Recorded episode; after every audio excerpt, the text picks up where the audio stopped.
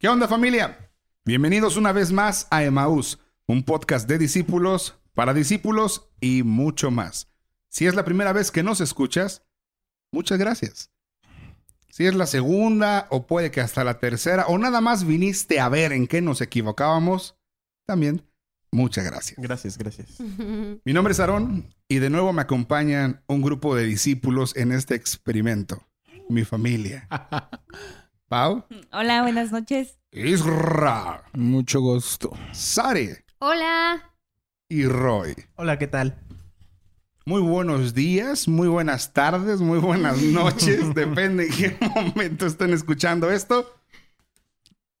Hemos estado hablando en los últimos capítulos como si fueran 300, pero ah, me quiero sentir importante, acerca de las sectas cristianas y cómo estos grupos tienen como característica el tener un líder que por diferentes maneras termina manipulando a las personas para que hagan lo que él quiere que hagan.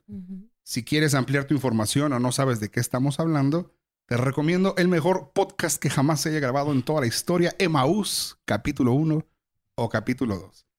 Pero en esas charlas también habíamos puesto dos cosas sobre la mesa. Uno, no solamente es culpa del líder, es responsabilidad de las personas que siguen al líder, porque el común denominador en estos grupos es la ignorancia.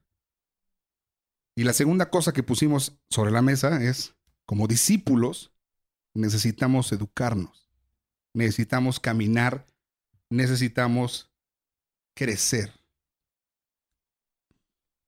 ¿Por qué? ¿Y cómo lo hacemos? ¿Cómo es que los discípulos hoy en día pueden crecer y por qué? Mm, pues creo que muchas veces se ha dado este ejemplo como de una plantita, ¿no? De que se siembra la palabra, por decirlo así, pero se tiene que estar regando, se tiene que estar cuidando. Y, eso simplemente a través de, de, la palabra, ¿no? Y creo que es algo muy importante que, que Jesús dice, no solo predicar el Evangelio, sino hacer discípulos. Y creo que parte vital de un discipulado, aparte de, de, la, de la convivencia de la familia, es la sabia enseñanza de la palabra. Y creo que ahí, como mencionábamos hace un rato, no solo es el que enseña, sino el que está aprendiendo. Y tenemos que ser formados en la Biblia, yo pienso. Hoy en día estamos en una sociedad que pareciera de cristal o donde todo tiene que ser políticamente correcto, que si no te cancelan, que bájele la cuenta, que ya no puedes subir videos. Y es cierto que hay algunas cosas buenas que se luchan o se persiguen con todo este movimiento, pero también hay otras que, que no. Uno de esos puntos es los estereotipos o las etiquetas. Claro. Es bien cierto que muchas etiquetas, muchos estereotipos humillan, lastiman, dejan una marca permanente, pero también no podemos negar que existen etiquetas y estereotipos que son el resultado y casi, casi como la herencia de grupos que a través de sus vivencias, de todo esto loable que, tuvieron que pasar, han dejado a la comunidad de hoy en día. Estas etiquetas, podríamos llamar estos estereotipos o etiquetas honrosas, son raras, pero existen. El problema de cancelar todo es que cancelas lo bueno y también cancelas lo malo. Un ejemplo de estas etiquetas buenas es un dato, si lo quieren mencionar en su próxima carnita asada, un dato Ajá, dominguero. Casual, presumido. Sí. Es una palabra en, en árabe. Esta palabra es dhimi. Posiblemente la estoy pronunciando mal porque mi árabe no es muy bueno o porque Google lo pronunció mal.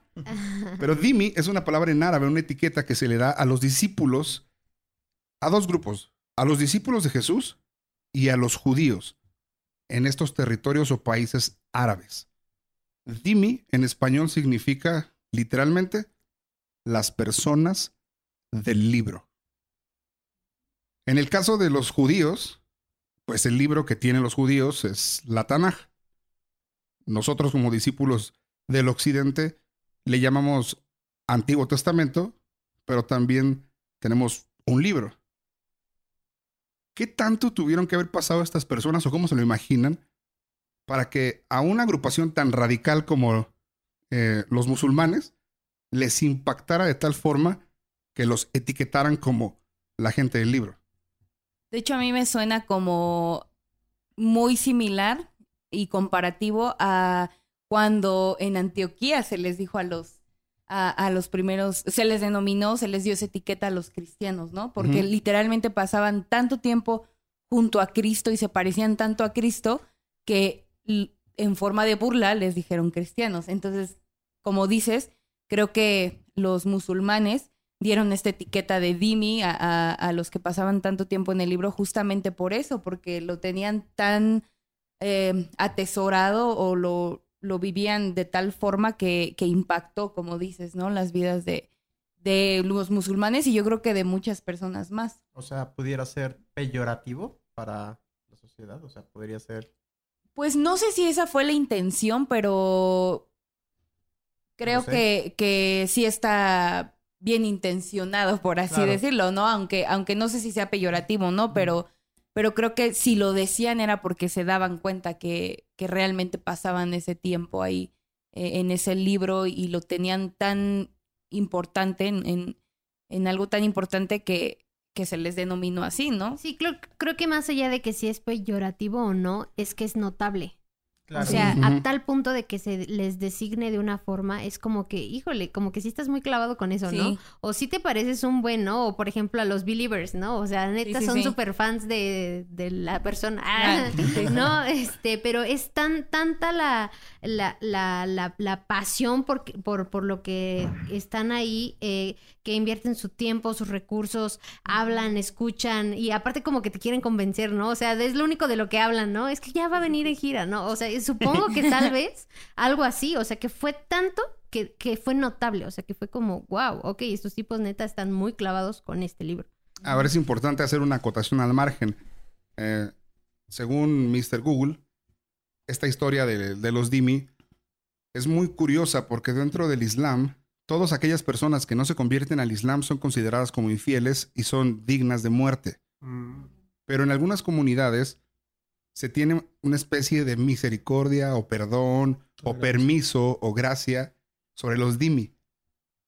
Hoy en día puedes vivir dentro de un territorio musulmán si eres Dimi sin la necesidad de convertirte al Islam. Obviamente, Pero no son aceptados. obviamente con muchísimas Claro. ¿Pero por qué? ¿Cuál es el factor que, que hace que sean aceptados? Bueno, no aceptados, sino que, O que que por les lo dejen, menos- los dejen vivir. Ajá, que por lo menos no los maten. Ajá. es algo muy interesante. No hay evidencia de qué fue, pero de un momento a otro decidieron no quitarle la vida a cierto grupo de personas que parece ser que fueron impactados los musulmanes por la pasión que tenían y el respeto que tenían hacia el libro. Yo ahí tengo una duda, o sea, este de los Dimi también aparece en el Corán, este Ah, no, nombre. la verdad, que yo sepa, según la investigación realizada, no hay evidencia de los dimi. Mm. en el Corán, sino es una frase, una enseñanza, porque tiene que ver más con características de gobierno, tiene que ver más con cuestiones sociales, ¿no? El sultán que está gobernando en cierta área puede darle esta amnistía, Permiso. Mm. este perdón a los dimi. No tienen muchas otras cosas y les va a lo mejor un poco difícil, pero mínimo están ahí vivos. Ahora, no vamos a centrarnos entre las diferencias o los abusos o como le quieras decir. Eso que- otro capítulo. Sí. No nos vamos a enfocar en, en la difícil vida de un Dimi, Ajá. sino en que es muy interesante que esta etiqueta a mí se me hace honrosa. Es Claro. wow. Los consideran la gente del libro. Y si a ellos los consideran así, por lógica, a los demás discípulos también los catalogan así, como los Dimi. Pero hoy en día, no sé, no nos, creo. Nos deberían considerar así, pero como dices, hoy en día creo que no es así. No generalizo, pero gran parte no es así porque tenemos a, a un clic, tenemos en nuestro teléfono, a- al alcance de nuestra mano, la palabra, el libro. ¿Y qué pasa? ¿Por qué, por qué no se nos ve de esa misma forma, no? Claro. Sí. Realmente, como dice la introducción, ah, fanáticos religiosos, o sea, muchas veces de, mucho creo que de esto eh, tiene que ver porque la visión que se da desde afuera es un estereotipo más que a gente que conoce a, Cristo y lo está viviendo a través de las escrituras, que conoce las escrituras, sigue una serie de dogmas que tal vez no conoce realmente ni siquiera por qué son o si deberían ser. Entonces creo que mucho la etiqueta que se da también en el cristianismo actual viene o viene a ser por esta idea y no somos tan conocidos como las personas del libro porque en su mayoría, como dices, no lo conocemos. ¿Cómo nos considerarían o cómo, cómo son conocidos los discípulos hoy en día? Claro. No, pues Como como, ladrones, Como- este, Religiosos. manipuladores o hipócritas, Sí. Este, Mm. o, o fanáticos. Y o... ahorita Sí. la voz detrás del lente, check, check, check. Ah, efectivamente. Fuera de la iglesia, sí. fuera de la iglesia sí. O sea, creo que la mayoría de los que hemos tenido oportunidad con hablar, para hablar con gente que no está dentro del cristianismo, esas cosas que mencionas. es- Claro, porque esa ha sido la, la, la, la forma en la que también se ha presentado a ellos el cristianismo por parte de personas que... Y, y no es para decir, ah, están mal, ¿no? Sino porque volviendo a este tema de, de la Biblia, ¿no? De la palabra, del libro, eh, no está tan presente en nuestras vidas en cuanto a un estudio, en cuanto a un conocer, en cuanto a un descubrir. Y es por eso que caemos en tantas eh, situaciones erradas como las que veíamos de las sectas, que más allá de dar, eh, no, no, no centrándonos en una buena imagen, sino dar a conocer quién es Cristo, pues ha pasado todo esto, y no solo ahora, sino desde el principio de la historia de la iglesia, ¿no? Y creo que es súper importante hablar de esto, de, de por qué tendríamos que leer la Biblia, por qué estudiarla, eh, porque sí hace un buen de falta. Claro. ¿Sabes qué pienso con lo que dices? Que, que sí es cierto y que además creo que no solo es conocerla, sino también dar ese paso más allá que, que es vivirla, porque si no, entonces creo que de ahí sal- surgen las sectas, porque me pongo a pensar, eh, ¿por qué a muchos cristianos se les ha denominado sectas? Porque justamente conocen tan bien la palabra que pueden llegar a. tergiversarla y alguien que es ignorante, ¿no? Que es fanático, este no puede distinguir esa. Entonces sí necesitamos, como dices bien, pasar tiempo ahí, estudiarla, conocerla, pero también vivirla y eso es lo que va a hacer el cambio de una secta al verdadero cristiano. Y, y como se mencionó, el origen del, del cristianismo viene a ser no un título que se pone el cristiano en sí por lo que cree, sino por la sociedad al ver la conducta de los discípulos de Cristo al ser como Cristo, ¿no? Aquellos cristitos. Entonces, sí, tiene que ver a eso. Ahora, ¿cómo lo conocemos? Esa es la pregunta. O si bien es cierto, no podemos juzgar si alguien es como Cristo desde lejos, pero sí podemos juzgar de qué habla y qué tema siempre trae a colación. Y los discípulos siempre mencionaban las enseñanzas de Jesús. A lo mejor quizás no las vivían al mil por ciento, ni al 800, es más, ni al 90 por ciento, ¿no? Pero siempre lo mencionaban. Y eso es muy interesante porque hoy en día, ¿por qué no? Conocemos el libro, si está ahí. Porque si el cristianismo siempre ha tenido acceso al libro, pareciera que en estos días ya no les interesa el libro. Es más importante lo que dice una persona, es más importante lo Claro. que pienso, Claro. es más importante lo que siento. Porque hay muchos cristianos que el conocimiento o la idea que tienen de Dios emana más de una canción O de que frases. del libro. Frases Mm, chidas, sí. ¿no? Frases Que pegan. Ajá. Sí. Yo podría resumirlo así, me atrevo a decirlo como sacar una conclusión rápida, flojera. ¿Ok? Porque es más fácil justamente que te den ya el alimento masticado y toma y esto me gustó, entonces lo agarro, entonces lo hago parte de mí, lo digo de vez en cuando, pero no lo vivo, pero ni lo entiendo. Entonces Ah. creo que eso es como la practicidad de ya esto me, me ayuda, me sirve, pues órale, ¿no? En un ambiente a lo mejor laboral. Están tan ocupados que podría ser una respuesta. Por eso no conocen el libro. Pereza. Tú dices pereza. Pereza, Falta de tiempo. Falta de tiempo. Yo creo que estoy muy de acuerdo con lo que dice Pago. O sea, hay más eh, en nuestra generación que todo es rápido, que todo es fácil. este, incluso se ven las relaciones, ¿no? Ya la, ya no hay una relación a largo plazo, ya es como, pues, si no funcionó, bye, te bloqueo de Facebook y ya, ¿no? Entonces creo que si no nos esforzamos por, por incluso cocinar así, este... A, a mí en lo personal, fíjate que ahorita que estábamos tocando este tema, a mí me llama la atención porque creo que hay que ir como al origen del por qué, por qué las personas no quieren escuchar la Biblia, ¿no? Y entender qué es la Biblia para el hombre.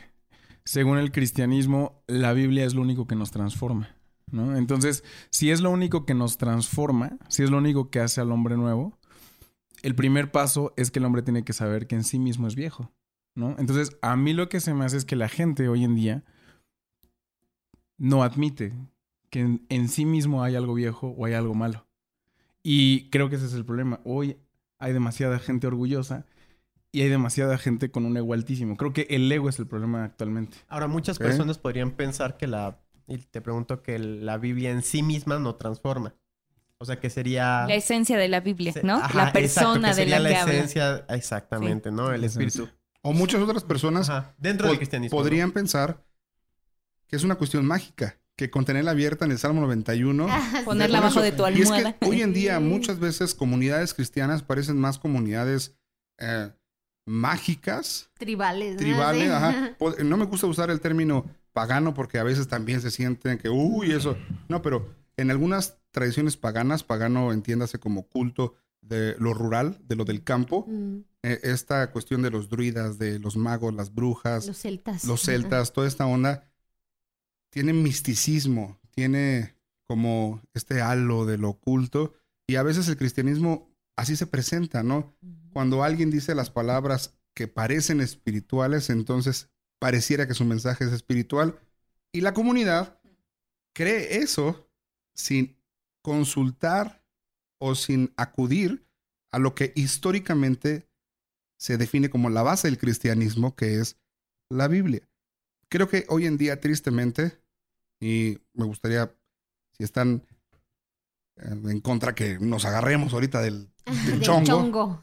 pero desgraciadamente hoy en día el cristianismo, Paréntesis.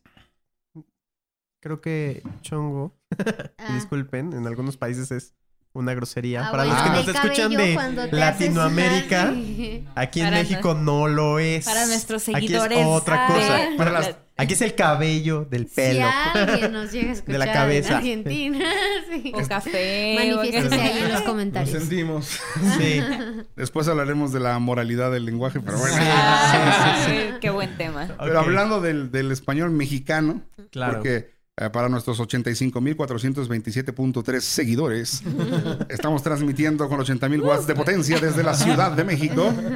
Eh, en este contexto, eh, bueno, nos peleamos, pero yo llego a pensar que hoy en día el cristianismo ni siquiera entiende qué es el cristianismo. Mm. La gran mayoría de cristianos no tienen idea de qué es el cristianismo. ¿Sabes? Yo, creo que, y vuelvo a insistir, hiciste una muy buena pregunta al inicio, la planta. Y dijiste, la planta tiene que ser regada y tiene que llegar a un punto de crecimiento. El problema es que el hombre no sabe cuál es esa plenitud que él tiene que encontrar. Y como no sabe cuál es la plenitud, tampoco sabe cómo llegar a esa plenitud. Y lo único que nos puede dar esa plenitud es la Biblia. O el contenido de la Biblia. Pero esa plenitud está en Dios. ¿No? Mm. Entonces creo que ahí mucho del tema que origina todo esto tiene que ver con, como decías, el crecimiento. ¿Qué es lo que nos da el crecimiento? ¿Y cuál es la plenitud de la planta? Es llegar a una plenitud, a un crecimiento. Pero ¿Cuál creo, es creo que lo dijo Sare.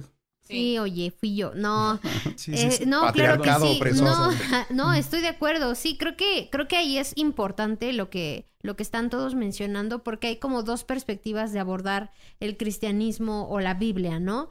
Desde una manera interna, los que son cristianos, y desde una manera externa, los que no lo son, ¿no? Entonces, veíamos al principio, ¿no? Los que no lo son, pues se opinan, ¿no? Todas estas eh, eh, o- opiniones, perdón, o eh, expresan sus experiencias. ¿no? Pero no son cristianos, ¿no? O sea, yo, por ejemplo, podría decir, ay, es que los hombres esto, ¿no? Ay, tal O vez me los estoy otaku. metiendo en un problema, pero no soy hombre, ¿no? O sea, no, no he vivido eso y, no, y la verdad no lo conozco. Y ese es el, el punto, ¿no? A veces como externos opinamos, ¿no? Yo no sé de cocinar, por ejemplo, y empiezo a opinar, y todos están su derecho de opinar, Claro. ¿no? Pero estoy opinando desde mi ignorancia, desde mi poco o reducido conocimiento que tengo de esa materia.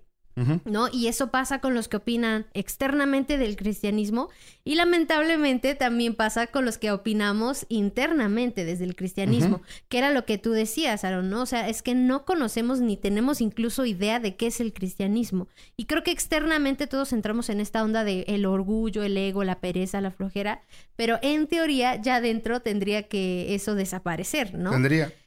Y es, es interesante porque eh, la sociedad, el, todo el globo, el mundo, tiene una idea en general del cristianismo que casi siempre, y aunque no nos guste como discípulos, la idea de la sociedad solamente es un reflejo de lo que ven en nosotros. Y como el cristianismo pulula y supura eh, ignorancia y falta de comprensión, lo que recibimos es ignorancia y esa falta de comprender el cristianismo. Quisiera citar a uno de los ateos más famosos de estos últimos días, a Richard Hitchens, en su libro Dios no es bueno alegato contra la religión. Menciona, después de pasar por todas las guerras del siglo XX, siglo XXI, hasta las Torres Gemelas, dice que la religión mata. Desde ahí creo que viene un punto muy importante, ¿no? Cómo la sociedad entiende la religión y cómo el cristianismo define la religión, que es algo muy, también muy interesante. En el cuarto capítulo de este libro, Hitchens dice que la religión es violenta, irracional, intolerante, aliada del racismo y del tribalismo, que invierte en la ignorancia, que es hostil hacia el libre pensamiento, despectiva hacia las mujeres y coercitiva hacia los niños. Y creo que esto es la evidencia de la idea errónea que se tiene del cristianismo. Porque esto no es el cristianismo. Esto no es lo que Jesús enseñó. Esto no es lo que las escrituras enseñan. No, definitivamente. Y ahorita que decías eso, en la cita que estabas mencionando de Hetkins, Ajá, de Hitchens. Hitchens. Hitchens, eh, algo que me llamó mucho la atención es que decías, ¿no? O sea, cómo se atribuye eh, como este tema, esta toma de decisiones en acciones como la guerra, yo creo que a un conservadurismo que mucho nace de, de un pueblo protestante que es totalmente cerrado, ¿no? Para, para gente que se centra, pues, en un pensamiento más humano, más antropocéntrico. Y no nada más protestante, porque también cuántos movimientos católicos. Claro, claro, claro. Ajá, definámoslos religiosos, ¿no? Claro. con- sí, de puro conservadurismo. Pero bueno, yo te lo digo desde la perspectiva de- del cristiano, él tiene una tarea. Y ahorita a mí me, me recuerda perfecto Santiago 4, ¿no? Y, y me recuerda mucho porque justamente explica y dice de dónde nacen todas estas guerras. De dónde nacen los pleitos entre ustedes, las pasiones que combaten en sus miembros, codician, no tienen, hay esta violencia y estas situaciones. Y va y dice otra vez, todo esto nace de su corazón, porque el corazón que tienen es perverso, ¿no? Y bueno, yo insisto en este punto porque creo que el tema es que el mismo cristiano no se está dando cuenta de cuál es en sí el problema. Y mucha gente viene al cristianismo, muchos protestantes que hoy, de toda la gran familia que tenemos de denominaciones, vienen al cristianismo en búsqueda de respuestas, pero respuestas que puedan satisfacer su ego, que puedan satisfacer su orgullo, que puedan satisfacer eh, esta base que de por sí está mal, ¿no? Cuando la Biblia lo que dice es, tu ego es el problema, tu orgullo es el problema. El problema es que tenemos que quitar eso y tú tienes que ser renovado, ¿no? Entonces. Tristemente, la iglesia hoy está llena de gente en que su base consiste en el ego y tengo que satisfacer mi vida en prosperidad, en sanidad. Y ese es, para mí ese es el problema más grande. Y la gente que hoy nos representa allá afuera es gente que está enseñando cómo satisfacer el ego, pero no cómo transformar el que, alma. que es una visión totalmente errónea del cristianismo. Totalmente. Yo quisiera retomar lo que decía Sare, que se me hace importante para ya centralizar más y, y- y ver esta cuestión de ok, ya entendimos que no nos llaman los del, lo- los del libro, los, dimis, ajá, este, que estamos careciendo de alguna forma en, en esa cuestión y por qué si tenemos al alcance de la mano la palabra de Dios, pero lo estamos viendo justamente desde nuestra perspectiva como cristianos. Pero se ha dicho mucho, ¿no? Hace- eh, fuera del cristianismo han atacado la palabra de Dios. Entonces, ahorita podemos dar muchísimos argumentos de este, por qué creemos que la palabra de Dios es la palabra de Dios, por qué eso es lo, la verdad absoluta, aunque eso suene demasiado atrevido, este, y vaya en contra de todas las normas allá afuera, pero quiero, quiero mencionar que sí hay, hay esta creencia, ¿no? De la Biblia, de la Biblia tiene contradicciones, la Biblia este, son falacias, eh, la- eh, hay- es un Dios tirano el que se muestra en la Biblia, es no un tiene Dios validez machista. porque está hecho por hombres. Exacto. O ya está vieja, anticuada, tiene que adaptarse. Sí. Claro. y, ju- y justo esto que mencionas, Israel, es súper importante porque es como yo toda mi vida vivo eh, viendo un, un patrón de matrimonio, por ejemplo. Y esa es mi única referencia de matrimonio que tengo hasta que empiezo a conocer A que a otras personas, ¿no? Entonces, para mí, la perspectiva que voy a tener de la Biblia, del cristianismo, va a ser lo primero que se me ha presentado, ¿no? Que es también lo que mencionas, Aarón. O sea, ¿cómo, cómo yo he como cristiano he presentado a Cristo, he presentado a la Biblia? Y, y es por eso que hay estas perspectivas tan erróneas, porque si yo mismo como cristiano no indago en, en, en las escrituras eh, no lo entiendo. o no entiendo, o ni siquiera sé de dónde viene o, o qué es, también eso es lo que voy a, a compartir y mostrar a otros, y por eso tantos argumentos, y por eso, y bueno, yo por qué voy a leer la Biblia si no estoy mal, ¿no? Sí. O por qué voy a leer la Biblia si pues ni la entiendo, me, me aburro, ¿no? No, y que incluso, por ejemplo, en esto que dices, yo ahí insisto en que el movimiento carismático no es exclusivo de los cristianos, ¿no? De los protestantes, sino que el movimiento carismático es un movimiento histórico tal cual, pero nos inundó a nosotros. Y los más grandes expositores hoy del cristianismo, o la gente que se lleva más vistas en plataformas, eh, son expositores carismáticos que tienen una idea errónea de lo que es el cristianismo. Entonces, la mayor parte del público, la mayor parte de los escuchas, se están llevando esta, esta- e- este contenido. Esa versión.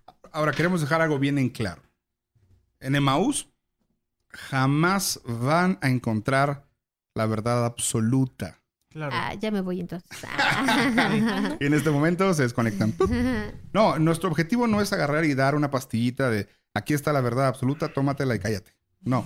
Queremos establecer este, esta mesa de diálogo. Queremos establecer Cultura de investigación. ajá, de- este, este Pues, Sentido anhelo. crítico Ajá. también. Sí, acercarnos a, a, a tener preguntas, a cuestionar todo. a- ¿Será que siempre ha sido así? Porque muchas veces, como decía Sare, yo conozco el matrimonio de esta forma porque es lo único que he visto. Y muchas personas que no entienden el cristianismo es porque solamente han tenido acceso a un cristianismo que no es cristianismo en su totalidad. Y por eso es necesario cuestionarnos. Realmente lo que creo, realmente lo que hago, realmente lo que siento o lo que pienso, ¿es el cristianismo real? Ujú.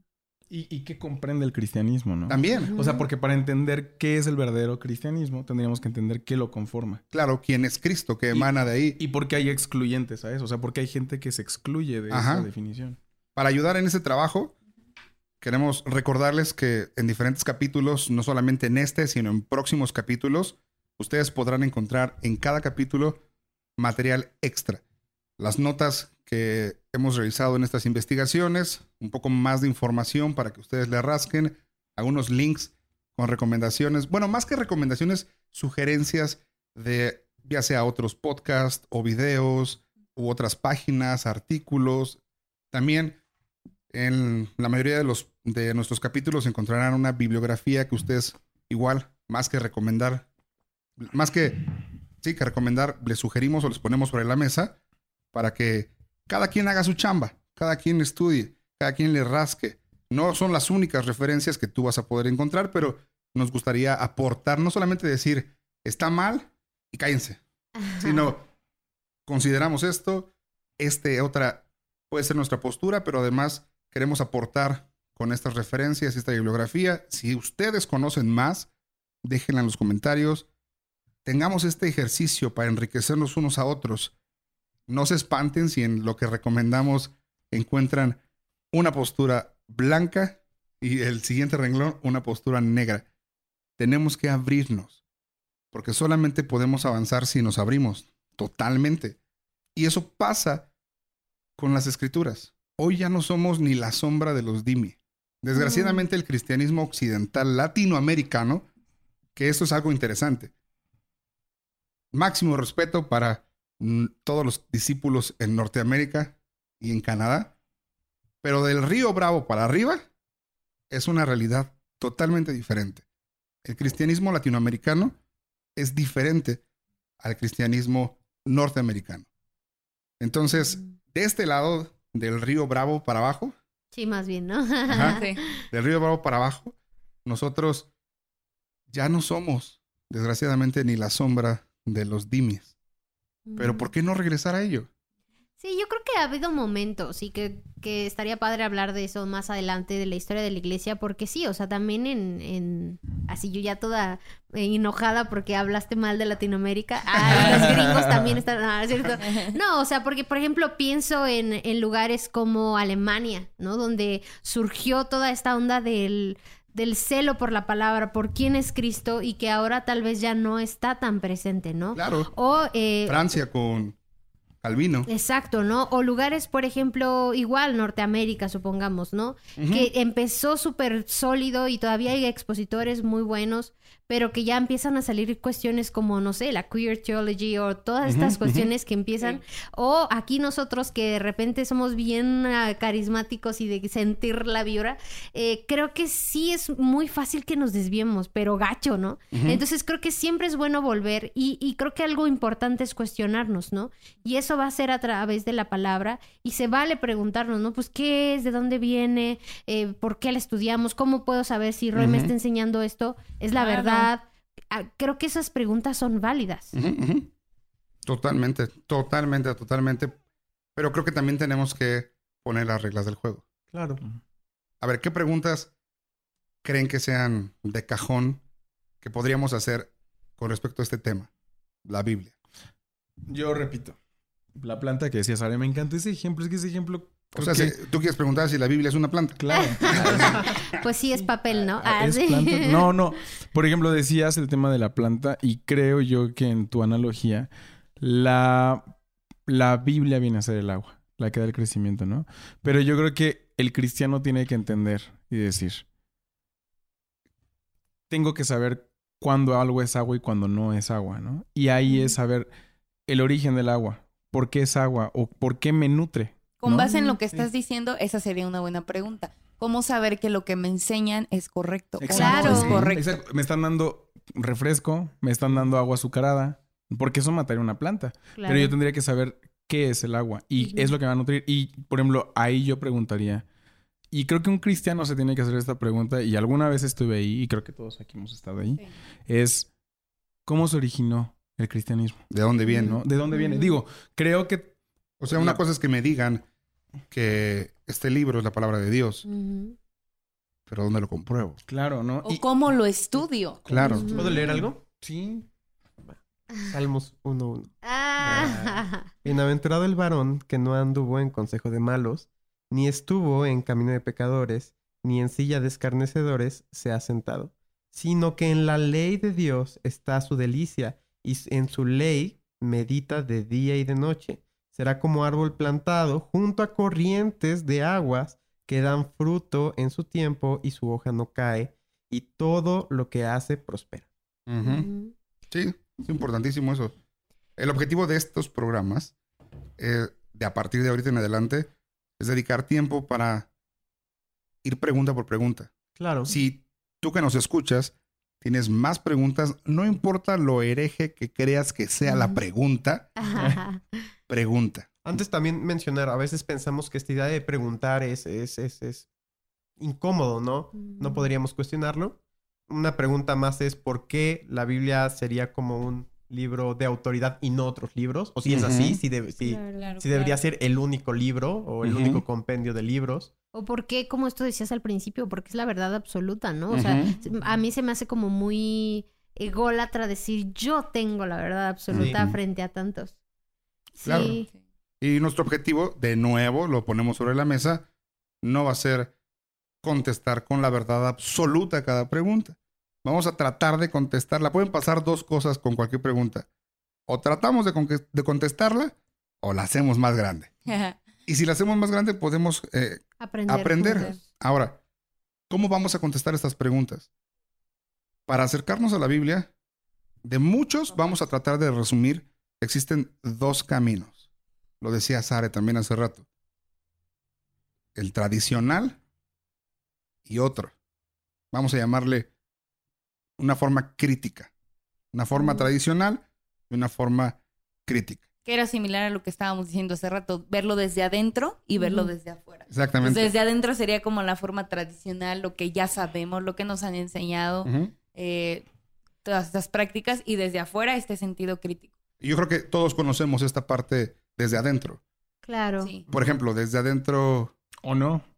o puede ser que no. Ajá. Porque. No lo conocemos realmente. Ajá. Exactamente. Bueno, hagamos un pequeño repaso. Eh, ¿Cuál es la idea general sobre la Biblia en esta idea tradicional? Bueno, eh, la Biblia creemos, ¿verdad? Que, y viéndolo en un sentido crítico, no tan desde adentro, que primero viene del griego biblos, que significa literalmente eh, libros, ¿no? Tiene, es una compilación de 66 libros, 39 del Antiguo Testamento, está dividido en dos, Antiguo Testamento y Nuevo Testamento, y el Nuevo Testamento con 27 libros. Además, eh, fue escrita en un periodo de 1600 años, a lo largo de 60 generaciones y no por menos de 40 autores. Además, estos autores eh, estuvieron en diferentes épocas, con diferentes contextos sociopolíticos, socioeconómicos, Diferentes eh, continentes. diferentes Mm. lugares, Estados épocas, de contine- ánimo. estados de ánimo Claro. y también Idiomas también. en, en tres idiomas diferentes es escrita la Biblia, hebreo, arameo y griego. Entonces eso nos da mucha amplitud, ¿no? El saber que no simplemente es un libro. Y también tengo aquí en, en mis notas, la Biblia es la palabra de Dios. O sea, ¿cómo llamarla la palabra de Dios y por qué llamarla así?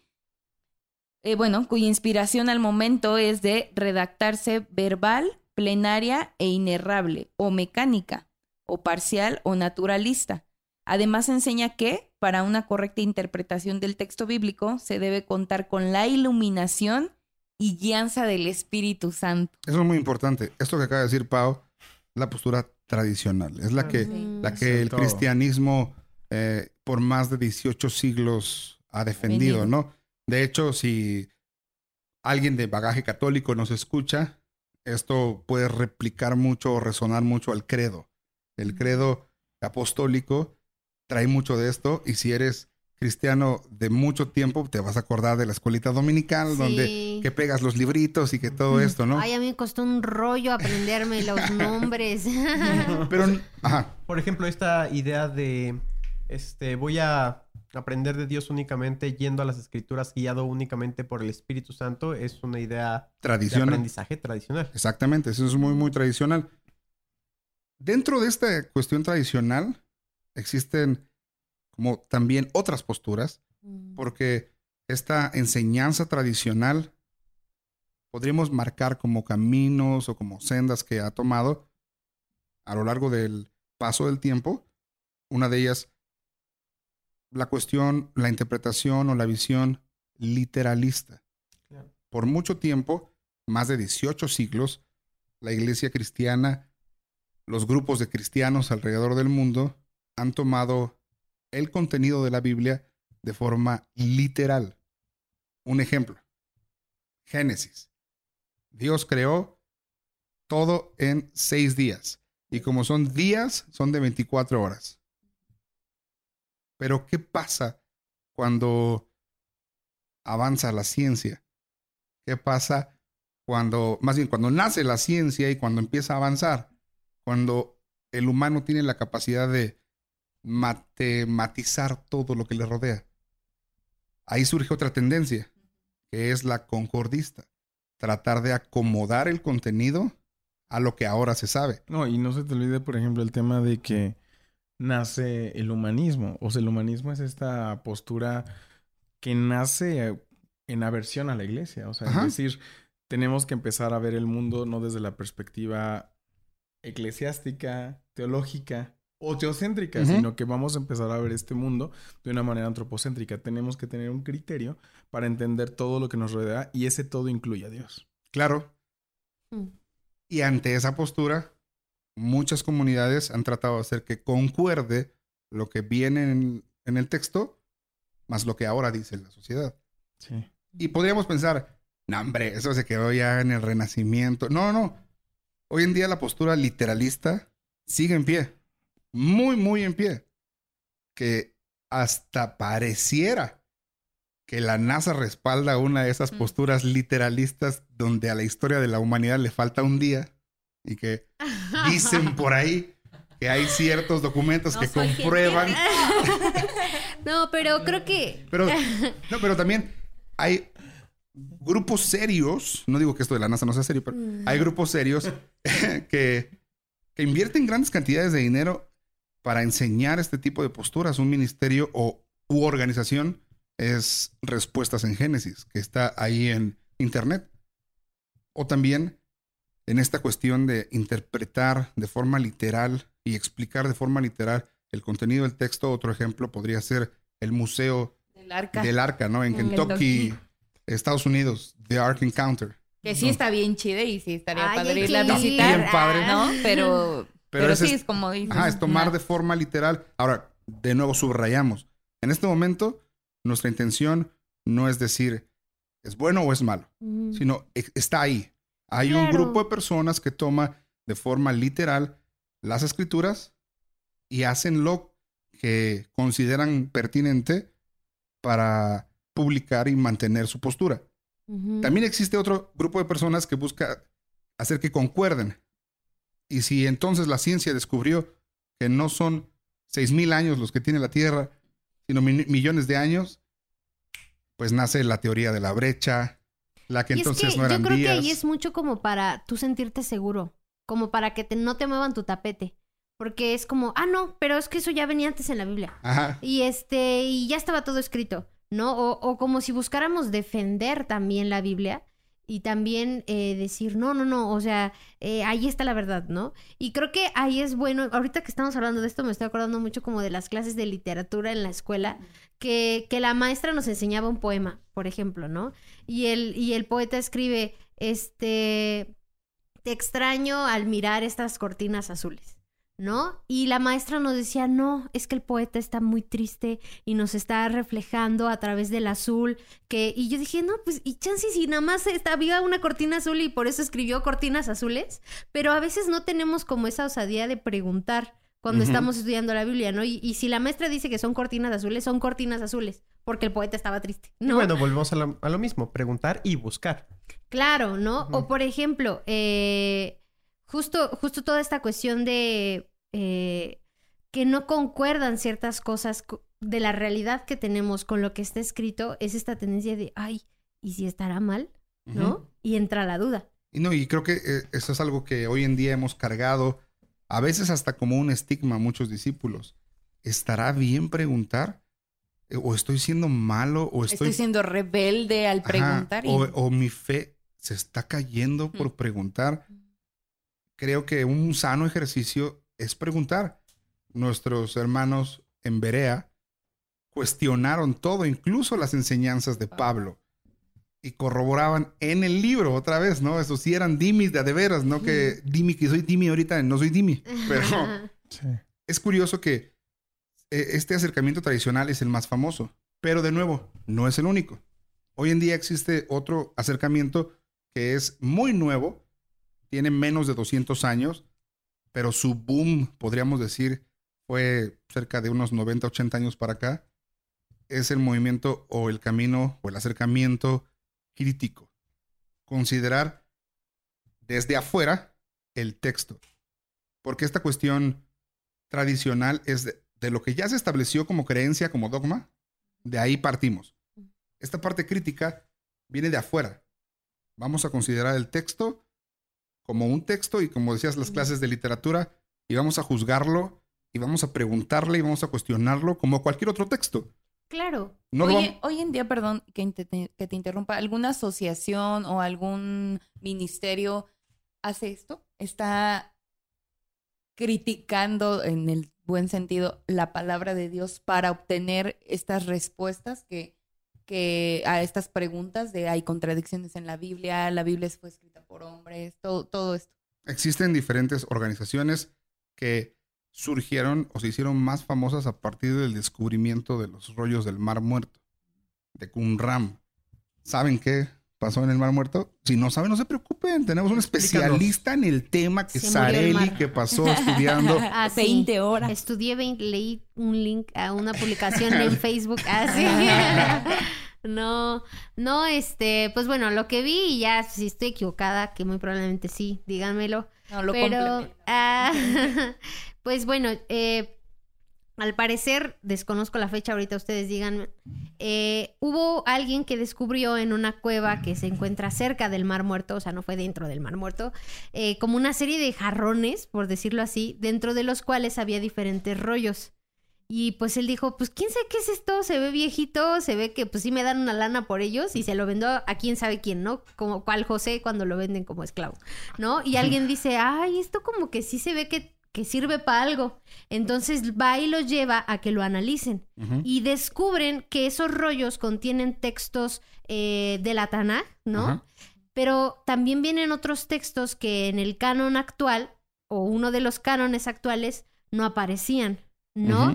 Entonces empezaron a salir en tela de juicio muchas cosas, como de, híjole, y si a la, a la Biblia le faltan libros, o si hay que agregarle, o le- realmente esta es la verdad, y está buenísimo porque eh, realmente nos empieza a, a como que a volar la cabeza, pero está padre porque puedes ver también eh, que, que la Biblia no, no es algo que salió de la nada, sino que a lo largo de la historia se, se construyó y que incluso se ha preservado por obra divina a lo largo, o sea, ¿cómo explicas que a la fecha un libro que se escribió hace tantos años siga prevaleciendo? Porque también eso es algo muy interesante. Compararon, compararon los rollos con las escrituras con las que se cuentan y dijeron, bueno, realmente la diferencia entre, entre estos rollos y las escrituras que tenemos no es más del un porcentaje, o sea, creo que dos o mu- un porcentaje muy pequeño. O sea, que realmente eran más como errores de dedo o de traducción. Y, y bueno, a mí eso como que me, me llamó mucha atención, todavía no lo entiendo muy bien, pero bueno, ahora sí complementen. Dándole seguimiento a esto, un ejemplo podría ser, si no lo conocen, lo recomendamos, ese sí lo recomendamos abiertamente, acérquense si están en la Ciudad de México, si tienen oportunidad, al Museo de las Sagradas Escrituras Maná en la Ciudad de México es una muy buena herramienta. Si eres cristiano o si no eres cristiano y quieres llegar de forma académica, dale. Si vives en España, otro ejemplo podría ser el Departamento de Estudios Arameos y Hebreos de la Universidad Complutense de Madrid. Es un, es- un departamento específico en hacer este tipo de preguntas críticas. Existe también el Instituto de los Rollos del Mar Muerto en el Medio Oriente. Y es algo muy curioso. Por ejemplo, la Universidad de Cambridge, la Universidad de Oxford, ese tipo de instituciones se han dado a la tarea a partir de los años 40 en adelante en cuestionar utilizando la ciencia De lo externo. Ajá, a lo interno, porque el método crítico incluye el uso de geografía, geología, antropología, arqueología, filosofía, sociología, economía, filología, Wow. para agarrar el texto y podríamos decir desarmarlo, deshacerlo. Y lo padre de esto, de este acercamiento que podemos hacer nosotros como discípulos es meter como jefe, por decirlo de alguna forma, como cereza del pastel, meter a la teología. Porque el sistema, el acercamiento crítico es meramente académico. Nada más. Pero la teología o los discípulos tenemos la oportunidad de agarrar toda esa información y ahora sí, ¿qué dice el texto? Todas estas pruebas, toda esta información, ¿cómo refuta el texto o lo que yo creía? ¿O cómo comprueba? ¿O cómo sostiene? ¿no? Eh, es muy, muy, muy, pero muy, pero muy Mm. interesante. Yo creo que al ser tan interesante y tan extenso esto de la parte crítica, creo que también por eso muchos no se acercan a ella. Porque Ujú. requiere Más tiempo, mucho trabajo. y más esfuerzo. Requiere poner en, en tela de juicio todas tus creencias. Decir, ¿y si qué tal? Si, ¿Y si sí? Y ahí entra todo lo que mencionábamos hace rato. Nos da flojera por ese, ese tiempo invertido. No tenemos mucho ego y por eso no lo, no lo hacemos, ¿no? Porque justo eso. Ujú. Ponemos en tela de juicio. Creo que ahora, por ejemplo, incluso en el, en el tema de un estudio, como dicen, externo, creo que el ego puede ser un buen motor. Ujú. para decir por qué la Biblia sería la verdad. Sí, porque hay mucha gente que critica la Vamos Biblia que jamás la ha leído. Ni se ha tomado el tiempo de, de poder. o también gente que la defiende y jamás la ha leído. También, no, También. totalmente. Yo, yo quería agregar algo y que creo que es importante que lo, que lo pongamos acá sobre la mesa ahora que vamos a empezar a hablar acerca de las escrituras. Que, que el hecho de que la estudiemos, de que nos metamos a ver que el contexto, que quien, todo esto que hablabas, ¿no? De abordar el texto en un completo y en un solo, este, el ejemplo, ¿no? De las cortinas azules.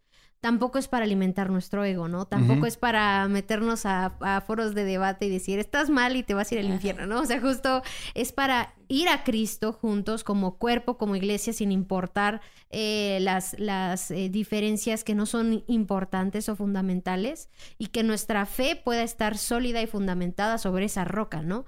Porque sí, tampoco queremos como inflarnos de conocimiento y creo que algo que mencionaban al principio es, ok, voy a conocer todo esto para vivirlo. ¿no? O sea, no solo para que se quede aquí arriba, sino que sí, o sea, y sea tan radical y sea tan real que tal vez nos vuelvan a llamar dimis. Como probablemente llamaron dimis a los que guardaron los rollos en las vasijas del mar muerto. Estas personas las escondieron o escondieron esos documentos para preservarlos de la destrucción que en esos días había. Y Eso es otro, perdón, otro dato interesante, que la Biblia es, es un compendio de libros que ha sido el, el libro más perseguido, el libro eh, más quemado, el libro más traducido y no, no, no se les hace interesante que Mm. podamos realmente estudiarlo y, y profundizar por, por qué ha sido el más perseguido, Y- por qué lo Mm. quieren destruir. Y hoy por hoy, con todas las pruebas que se tienen y los documentos que, que acompañan la siguiente declaración, la Biblia es el libro, el único libro antiguo del cual tenemos certeza de su contenido, hablando con documentos previos. Ni siquiera los escritos de los filósofos famosos tienen el respaldo documentario que tiene la Biblia hoy en día. Hoy en día, desde hace 40 años para acá, desde los benditos rollos del mar muerto, la Biblia, por lo menos para las sociedades académicas, dejó de estar olvidada en los estantes y se han dedicado muchísimas horas y recursos a estudiar ese libro. Si los dimis del mar muerto dieron su vida quizás, sus recursos para preservar esos rollos que algunos datan del año 100 otros hasta el año 150 antes de Cristo. Y preservaron esos documentos para que dos mil años después otros los encontraran. Algo muy interesante. Si los dimis del Medio Oriente dieron su vida e impactaron el, eh, esta cultura musulmana para que les pusieran esa etiqueta, creo que nosotros en el Occidente tenemos una deuda mínimo histórica con los demás cristianos. Creo que el cristianismo en nuestros días tiene una deuda que tenemos que pagar. Y por eso, ¿por qué no rascarle? ¿Por qué no nos vamos más a fondo? ¿Por qué no le damos? Si estás confundido al escuchar todo esto, si después de esto dices, como está diciendo nuestro director, ¿qué dijo? Eh, estoy más perdido de cómo estaba antes de escuchar esto. No te preocupes, no estás solo. Habemos una bola o grupo de personas que estamos dispuestos a preguntarnos, a rascarle y que queremos avanzar. Roy, ¿con qué te quedas? Yo me quedo con poder tener un criterio mucho más amplio de lo que conozco para que eso me pueda llevar a lo que es Cristo y para entender de una forma veraz a Cristo. y poderlo vivir, como habíamos mencionado. Yo creo que es, es el aprendizaje como real. Y eso tiene que ver también no desde un criterio, desde la ignorancia, sino desde el contraste, desde la investigación, desde la humildad de escuchar, de poder ver cómo son mis opiniones y mis ideas ante las escrituras, ante la gente y poder ir a la verdad en Dios. Y confiar plenamente a que, como lo mencionábamos, el eje central de esto eh, dentro del cristianismo es que el Espíritu Santo te tiene que ir llevando y te tiene que ir guiando a toda verdad. Perfecto. Isra. Híjole, yo, yo creo que. La a mí- plantita. Sí, ya sí, la planta, ¿no? Yo me, yo me llevo la plantita. Yo me llevo esa planta que está ahí. No, los dimis. Yo creo que los dimis también es otro tema. Yo me llevaría la pregunta, y a todo el que esté escuchando, que se hiciera la pregunta. ¿Por qué alguien que profesaba lo mismo que yo profeso vivía tan diferente a mí? Mm. Yo, yo, yo me haría esa pregunta y buscaría en esa pregunta decir, ¿qué es lo que él creía? ¿Qué componen las cosas que él creía y qué es lo que compone lo que yo creo hoy? ¿No? ¿Qué diferencias hay entre eso? ¿no? Y habría que ver por qué estuvieran a vivir- estar dispuestos a dar la vida por eso y preguntarme, ¿yo estoy dispuesto a dar la vida por lo que creo? Eso Wow. es lo que yo me quedo. Buenísimo. Sare, ¿con qué te quedas para cerrar este Qué capítulo? intenso. No, pues me quedo con, con algo que, que pensaba también hace unos días y que, y que es esto, ¿no? Que se vale sacudir eso que hemos construido, se vale ahí moverlo, ponerlo a prueba, eh, porque estamos edificando sobre un, en teoría, sobre un fundamento que es Cristo, ¿no? Entonces, eh, hay un pasaje, ¿no? Que dice, si, si, si no está ahí Cristo, si no está el Padre, si el Padre no ha pedido que se haga esto, en vano estamos trabajando. ¿no? Entonces, que todo el tiempo que podamos invertir investigando, leyendo, estudiando, escudriñando en esta vida del cristiano real, pues sí sea eh, justo en el lugar correcto, eh, hablando de nuestro corazón, hablando de la verdad, y no desde una posición incorrecta del corazón o de una ignorancia, ¿no? Entonces, animarnos a que se vale sacudir todo eso que hemos construido, y si de eso se queda así un tabequito que estuvo bien desde el principio, aunque sea con eso, podemos seguir construyendo después. Buenísimo. Pau. Similar a lo que todos dijeron, para tanto primero para mí como para los, los que nos oyen, busca, pregunta, vive y proclama. Con eso me quedo. Wow. ¿Lo puedes repetir? Busca, pregunta, vive y proclama. Ya, el nuevo el nuevo eslogan. Eslogan. Ajá. ya vi las playeras con Merch. Pues mira, recuerda que ninguno, recuerda que ninguno de nosotros es infalible. Te rogamos, por favor, que todo lo que has escuchado el día de hoy lo cuestiones, lo investigues, así como hicieron los dimis de Berea, los dimis del Mar Muerto, los dimis del Medio Oriente. Y si no estás de acuerdo con algo o con todo lo que hemos dicho, están los comentarios abiertos. Date. Mm. Además, puedes ir a nuestra página de internet. Si tienes alguna duda, anótala. Si tienes algún comentario, ponlo. Si te gustó y estás viendo esto en YouTube, dale like y a la campanita. Soñé decir eso en algún momento de mi vida. Dale like y suscribirte. Y suscribiros. También échanos la mano, comparte esto en tus redes, invita a más amigos y no sé, puedes decirle a tus primos, a tus papás, a tu mamá, es más, hasta la tía que te manda cadenas en el WhatsApp, Las bendiciones del piolín. Ándale. Compártelo. Esas mismas. Esperamos que tengas un grandioso día. Que Dios te bendiga. Muchas gracias por escucharnos. Esto fue Emaús. Nos vemos en el camino. Hasta luego. Adiós.